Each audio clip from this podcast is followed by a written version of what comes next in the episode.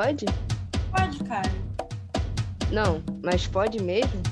Ah, cara, pode passar a visão.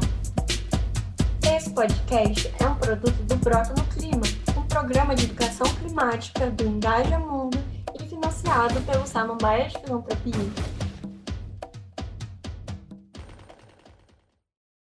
Fala aí, galera! Esse é o Pode Passar a Visão, um podcast de cinco episódios topzeiras, apresentado pelas Bias, Ana Beatriz e Beatriz Carvalho. No episódio de hoje, nós vamos passar a visão do racismo ambiental e lixo urbano. Cola com a gente! Está começando agora o quadro O que será de nós? Um quadro onde nós evidenciamos uma notícia sobre o tema para te deixar a par da situação. Sustentabilidade ganha fôlego em 2021. Matéria publicada no site Valor no dia 31 de janeiro diz que, abre aspas, reciclagem de plástico pós-consumo no Brasil bate recorde com índice de 24%.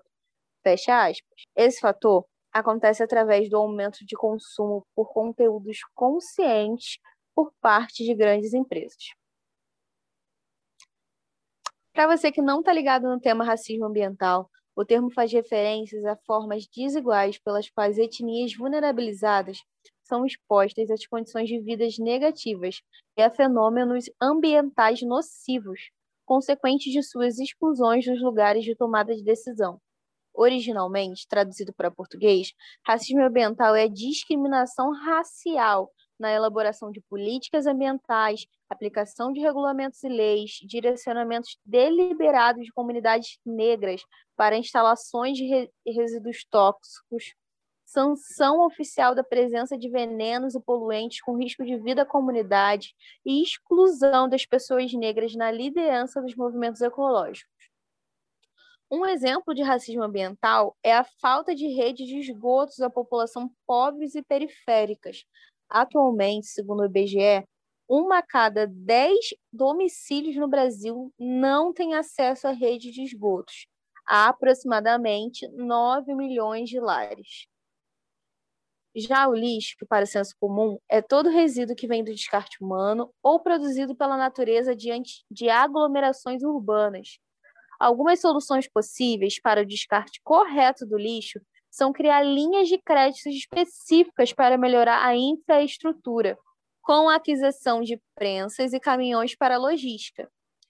Essas ações podem diminuir o custo do transporte de lixo até o aterro, além de aumentar a vida útil do próprio aterro sanitário, que atualmente gira em torno de 10 anos. Estamos começando agora o quadro Passando a Visão. E para passar a visão, temos aqui hoje conosco Zuri, 20 anos, cria de São Gonçalo, Rio de Janeiro. É estudante e atualmente está criando um projeto social chamado Marcha Periférica. Seja bem-vindo, Zuri. Muito obrigado, estou muito honrada de ter a oportunidade de participar desse debate muito importante, necessário e eu espero que a gente consiga ter uma troca muito rica. Temos também aqui a Márcia Lima, passando a visão, mulher periférica de 38 anos, natural de Sergipe, mas mora no Rio de Janeiro há 20 anos. Márcia é presidente da Cooperativa Bandeirantes. Seja bem-vinda, Márcia. É, agradeço a oportunidade, até mesmo para poder falar um pouco do, do trabalho, né, nosso trabalho, né, das cooperativas, está aqui representando as cooperativas do, do Rio de Janeiro. Então, obrigada aí pelo convite. Bom, pessoal, e passando a visão para a gente agora, a gente vai conversar com Zuri. Zuri, passa a visão para a gente aí. De que forma o racismo ambiental se manifesta em regiões periféricas e vulnerabilizadas? Então, o racismo ambiental se manifesta de várias formas, é, com a falta de acesso à saúde de qualidade, falta de mobilidade urbana, falta de acesso à cultura, porque tipo a cultura nos é negada, sabe? É a falta de saneamento básico, o racismo ambiental ele é muito naturalizado e velado e sei lá como se isso fosse algo normal, todas essas desigualdades, todas essas disparidades sociais. Então, eu acredito que acontece dessas formas. E, tipo, a gente tem a sorte de ter o SUS, né? Defendam o SUS, mas a gente precisa apontar algumas falhas dele para que ele venha a ser melhorado e consiga atender toda a população de forma eficiente. Uh, por exemplo, em algumas UPAs aqui de São Gonçalo, isso é muito precário e é muito sério, porque falta equipamentos básicos de proteção, remédio e coisas básicas, sabe? Uh, a educação, para mim, ela é muito defasada em, tipo, em vários aspectos.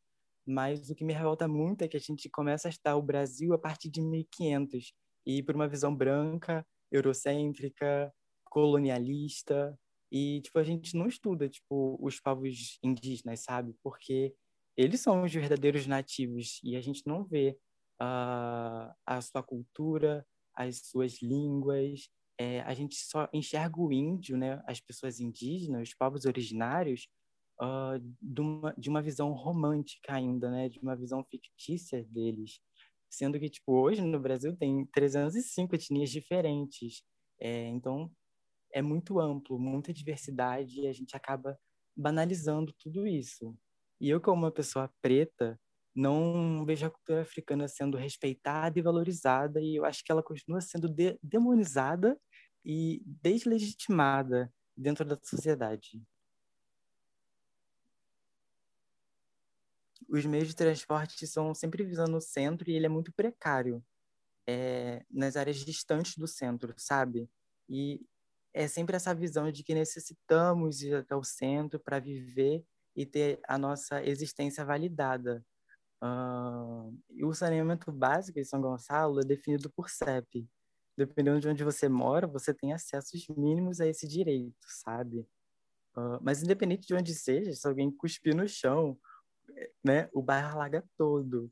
Uh, rindo, mas é de nervoso, desespero porque isso é muito preocupante, é muito sério e né, tem lugar que tipo não tem coleta de lixo, não chega água, não tem tratamento de esgoto.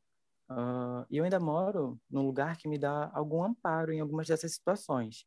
Mas a minha luta é para tipo coletivo e não apenas para mim, sabe? Uh, e eu tenho tipo coleta de lixo, mas não é uma coleta de lixo seletiva. Meu esgoto não é céu aberto, mas por ele não é tratado, entende?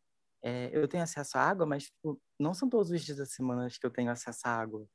Uh, então, tudo que eu tenho e outras pessoas né, aqui de São Gonçalo têm, e a gente acaba enxergando isso como um privilégio, é o mínimo do mínimo. Então, eu acredito que né, são dessas formas que o racismo ambiental são apresentado para a gente, é, que o racismo ambiental é apresentado para a gente é, dessa forma tão cruel e violenta é, para com toda a periferia, para com todas as pessoas é, faveladas, né? E a gente é invisibilizado e a gente não tem o nosso local de fala respeitado. São sempre pessoas tipo, de fora falando pela gente.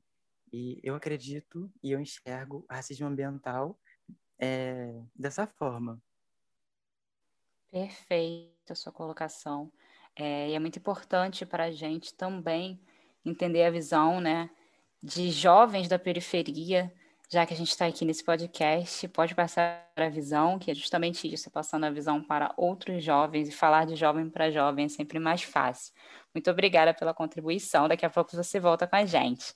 Bem, e para continuar esse papo cabeça, mas um papo muito leve, né, ao mesmo tempo com assuntos sérios, a gente vai chamar agora a Márcia. Márcia, para passar a visão para a gente, é, a gente quer saber o seguinte: qual é a importância da existência de mais políticas públicas que conscientizem as pessoas sobre o impacto que o lixo gera e que ensinem também né, como fazer o descarte adequado. São, assim, de vital importância, né? Porque eu creio que os governantes, criando leis e direcionando os recursos de maneira honesta, nossa, sem dúvida nenhuma, isso iria alavancar ainda mais a questão da reciclagem né, aqui no Brasil. Mas isso tudo só vai dar certo também com, engajamento, né? com engajamento assim de todas de todas as áreas né de, do, dos setores né da sociedade né setor esse que é o setor civil o cidadão comum o setor privado a educação nas escolas, né? Então, assim, eu acho que assim como nós temos uma, uma disciplina, né, é, matemática, português, é, teria que ter uma disciplina exatamente só voltada para a reciclagem, para o meio ambiente, não só para falar, porque hoje as crianças eh, se fala nas escolas sobre a reciclagem, mas foca muito só assim, só nas cores da, das lixeiras. Então eu acho que tipo teria que criar uma lei, assim, colocando uma disciplina para quê? Para incutir na criança, né? Então, desde pequeno, a criança já aprenda na escola, né? E aí, com, com consequência, essa criança vai se tornar jovem, adulto, entendeu? Então, seria... Eu, isso tudo iria dar uma alavancada, né? Porque tudo, tudo é, voltado para o consumismo. Não sabemos descartar o, o, material corretamente. Então, a falta de divulgação, a falta de educação ambiental, o que, que faz? Faz com que isso tudo fazemos o descarte incorretamente, e aí esse descarte incorretamente, esse material, esses resíduos fica no meio ambiente, né? E a decomposição dele leva geração por geração. Né? Então, pega a minha geração, pega a geração dos meus filhos e assim sucessivamente. Né? Então, se é, eles criando leis, direcionando os recursos de maneira honesta, nossa, sem dúvida nenhuma, o, o Brasil iria dar uma alavancada, né? Nós sairíamos dessa questão dos 5% que o Brasil recicla, né? Iria dar uma alavancada aí na, na questão da reciclagem, né? É de suma importância, né? Não só para o meio ambiente, mas como vem aquela questão de inclusão social, né?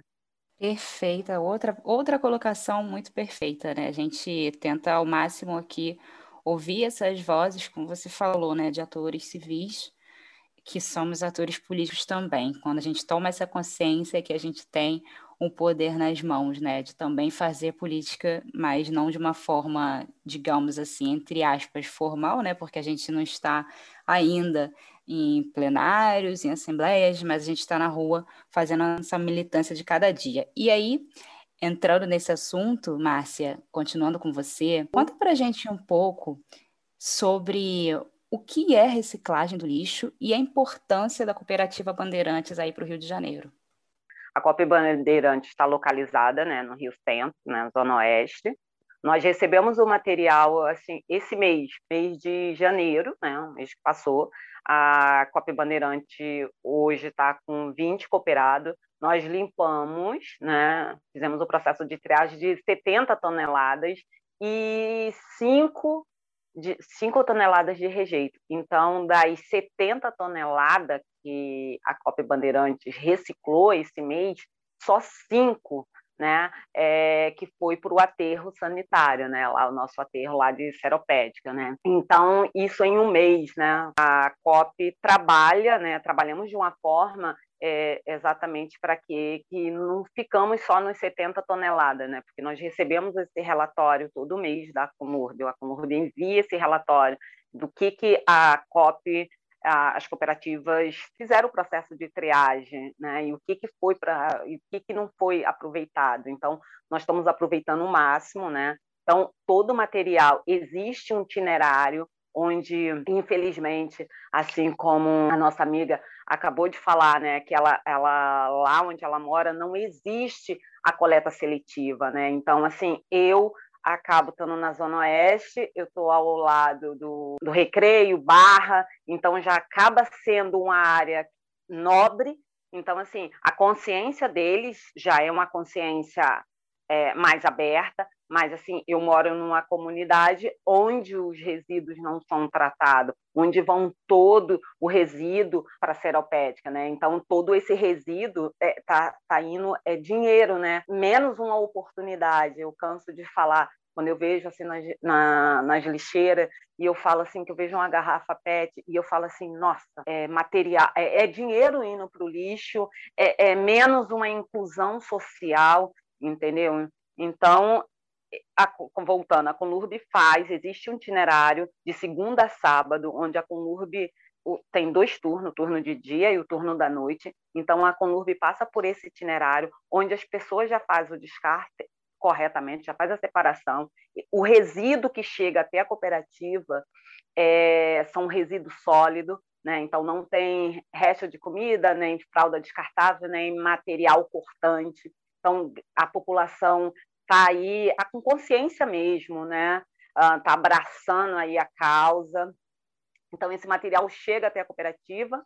Chegando na cooperativa, fazemos o processo de triagem, onde as empresas só levam esse material se o material tiver selecionado por categoria, né? Então, não é uma coisa simples. É por isso que eu, quando eu estou dando palestra e quando eu, eu tenho oportunidade de falar para as pessoas, eu sempre falo: não precisa, você pode colocar a sua garrafa de vinho junto com a sua garrafa de refrigerante, junto com a sua embalagem do, de papel de presente, junto com o seu caderno. Por quê? Porque quando chega, pode colocar no mesmo saco, porque quando chega nas cooperativas, nós temos que fazer o processo de triagem.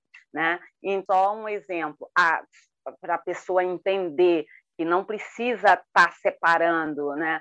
A caixinha do remédio, a caixinha do remédio é, é um material, a bula já é outro material, então não, não, não precisa separar. Acabou o seu, o seu, seu Danone, tal, aí as pessoas falam, ah, mas eu lavo a embalagem, não lavo. Pô, se tiver oportunidade de passar uma água, beleza, mas se não, não tiver, faz o descarte corretamente. Então, é, chegando, fazemos a separação, prensamos e já enviamos para as empresas. Essas empresas já enviam para a fábrica e aí a fábrica já se torna matéria-prima. Nós fazemos a separação dos papéis, do plástico, do vidro, do ferro, do metal, entendeu? Então, na, na realidade, nós fazemos a, a, a separação dos materiais que, que vai para a reciclagem. As cooperativas têm uma participação. Para quê? Para que esse material chegue até, a, até as indústrias, para que aquelas indústrias elas não venham extrair do meio ambiente, né? Nós estamos voltando esse material para a cadeia produtiva. Então, assim, eu falo que a coleta seletiva é, tem uma série de vantagens, né? Economiza os recursos naturais, que foi o que eu acabei de falar, que a, as indústrias não vão mais extrair da natureza, já vai pegar os recursos, né, naturais, preserva o meio ambiente, melhora, né, a nossa qualidade de vida e também promove né, a inclusão social de muitas famílias, né? Muitas famílias, assim, na COP Bandeirante somos 20 famílias, somos 20 famílias que levamos o, o ganha-pão através da reciclagem, entendeu? E é isso. Muito obrigada, Márcia. Daqui a pouco você volta com a gente.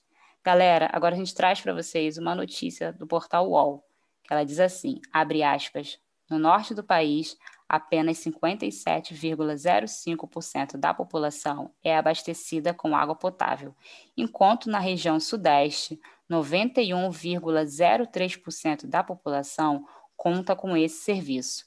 É, são dados muito preocupantes, como a gente já viu, e como a Márcia e a Zuri também vem trazendo, né? A gente precisa realmente cobrar esse tipo de políticas públicas, porque a água potável né, é o mínimo que a gente pode ter e que a gente está vendo aqui né, nessas estatísticas que não temos. Então, para a gente continuar nesse assunto tão sério, como eu falei né, anteriormente, é sério, mas a gente vai tentar tratar com leveza. A gente vai trazer agora a Zuri de volta para a roda. E aí, é, a gente quer te perguntar o seguinte: pode passar a visão. Como podemos inserir vítimas do racismo ambiental nos grupos ambientalistas e nas tomadas de decisões que afetam diretamente estas pessoas? Então, é uma pergunta muito complexa, porque isso é algo estrutural da nossa sociedade e eu não acredito que isso vai mudar de uma hora para outra. Mas eu acredito que a conscientização que norteia a nossa realidade é o primeiro passo para essa mudança, sabe? É, ou seja, tipo, pessoas faveladas, pessoas periféricas falarem para elas mesmas. Eu acho que esse é o primeiro passo. E, em segundo plano, é dar lugar de, de fala para essas pessoas que enfrentam esses problemas é, falarem por si só porque isso, uma maioria, né, são sempre homens cis, brancos que falam sobre as nossas dores, sabe, sobre as nossas vivências. A gente que sofre os maiores impactos climáticos e ambientais, a gente que é marginalizado, a gente não tem esse lugar, entende? Então, eu acho que o primeiro passo é dar a conscientização é a gente ensinar, e em segundo plano, né, é a gente dar lugar para essas pessoas poderem falar, poderem se expressar, sabe? Apontar onde que está errado, o que precisa ser feito. Porque uma pessoa que tipo não vive dentro daquela realidade nunca vai entender as dores daquela pessoa.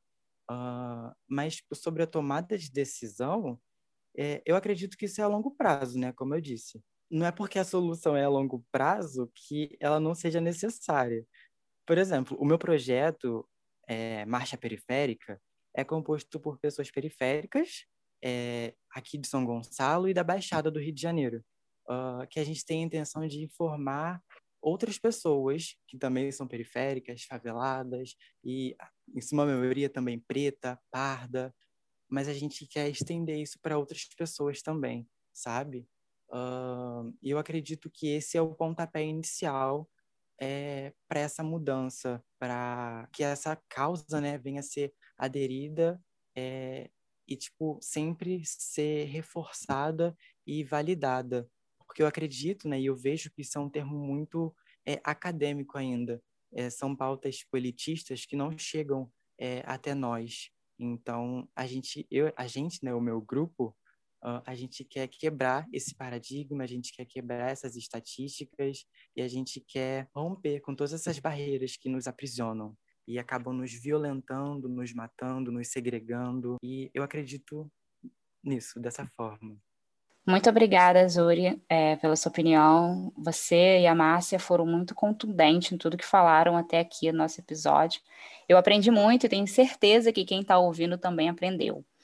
E para a gente finalizar o nosso episódio de hoje, eu vou convidar vocês duas para passar a visão de como todos nós, cidadãos, podemos tomar atitudes que possam mudar toda essa realidade. Como eu falei, né, sobre os resíduos sólidos, né, é muito fácil, gente. Basta só separar o que for reciclado, né? Aqueles, aquelas pessoas onde tipo a coleta seletiva não passa, ah, a coleta seletiva não passa no meu condomínio, não passa na minha rua, é, começa a mobilizar é, os vizinhos e, e aí liga para a Conurb, entendeu? Liga para a Conurb e fala: eu quero que vocês inclua a minha rua no roteiro. Né? E aquelas pessoas que não conseguirem, por algum motivo, falar com a Conurb, a Conurb não passar no, roteiro, Gente, leva os resíduos numa cooperativa mais próxima, entendeu? E aquele que não há, ah, não tem cooperativa próxima onde eu moro, eu tenho certeza que passa um catador. Então, assim, procura saber, às vezes a pessoa não fica em casa, mas procura saber com o vizinho, ah, já viu alguém passando por aí, um catador, e aí essa pessoa vai indicar, então já deixa os resíduos, os resíduos sólidos ali num, num saco separado. Gente, é simples, a coleta seletiva é simples, é só é, é, é, só não colocar resto de comida nem papel higiênico. Os demais vão tudo junto, coloca tudo no mesmo saco. Quando chega nas cooperativas, as cooperativas faz o processo de triagem, entendeu? Então, é essa a dica né, que a COP Bandeirantes deixa aí para vocês, fazendo o descarte correto. Lembre-se sempre que o nosso planeta está gritando. Lembre-se de fazer uma inclusão social. Lembre-se que é, toda vez que você coloca aquele material é, jogando, fazendo o descarte incorreto, é dinheiro que está sendo colocado fora. É, fica a dica e vamos separar o máximo para que o Brasil saia desses 5%. Muito obrigado, Márcia, por essa fala. Eu aprendi muito com você, muito obrigado mesmo. É, sua fala foi muito necessária e muito importante para mim. É, eu acredito que o pontapé inicial é a gente informar, conscientizar, dar lugar de fala e cobrar por políticas públicas do governo, sabe, do Estado. E eu acredito que dessa forma a gente consegue reverter essa situação. Claro que não é de uma hora para outra, mas a longo prazo a gente consegue mobilizar e resolver né, essa problemática que, infelizmente, vigora no nosso país. Muito obrigada, meninas. Zuri, Márcia, vocês foram muito importantes nessa trajetória aqui pra gente. Curtinha, com gostinho de quero mais, mas sempre muito engajadas na nossa luta ambiental. E em breve vocês fiquem ligados aí nas nossas redes sociais, né? Fiquem ligados nos nossos cards, nos nossos anúncios, que vai ter lá com certeza é, os arroba das meninas, Instagram, Facebook, para vocês continuarem acompanhando esse trabalho primordial que elas estão fazendo. E, diante disso, chegamos ao final do nosso segundo episódio do Pode Passar a Visão, que foi racismo ambiental e lixo. E para você, ouvinte, esperamos encontrar vocês de novo no nosso terceiro episódio. Daqui a pouco tem mais. É... E é isso. Espero que você tenha entendido o tema de hoje e saiba aí, procure né, mais soluções para o nosso planeta se tornar um planeta bem melhor. E agora vamos ouvir o Rafael Moreira, um poeta jovem da Zona Oeste Carioca, mais conhecido como viajante lírico. Manda aí, Rafa. mente